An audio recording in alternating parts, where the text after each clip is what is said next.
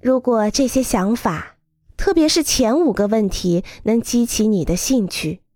你肯定已经是一个建筑爱好者，一个非专业人员。我会赋予你非专业角色以尊贵和尊重，帮助你把激情转化为热情，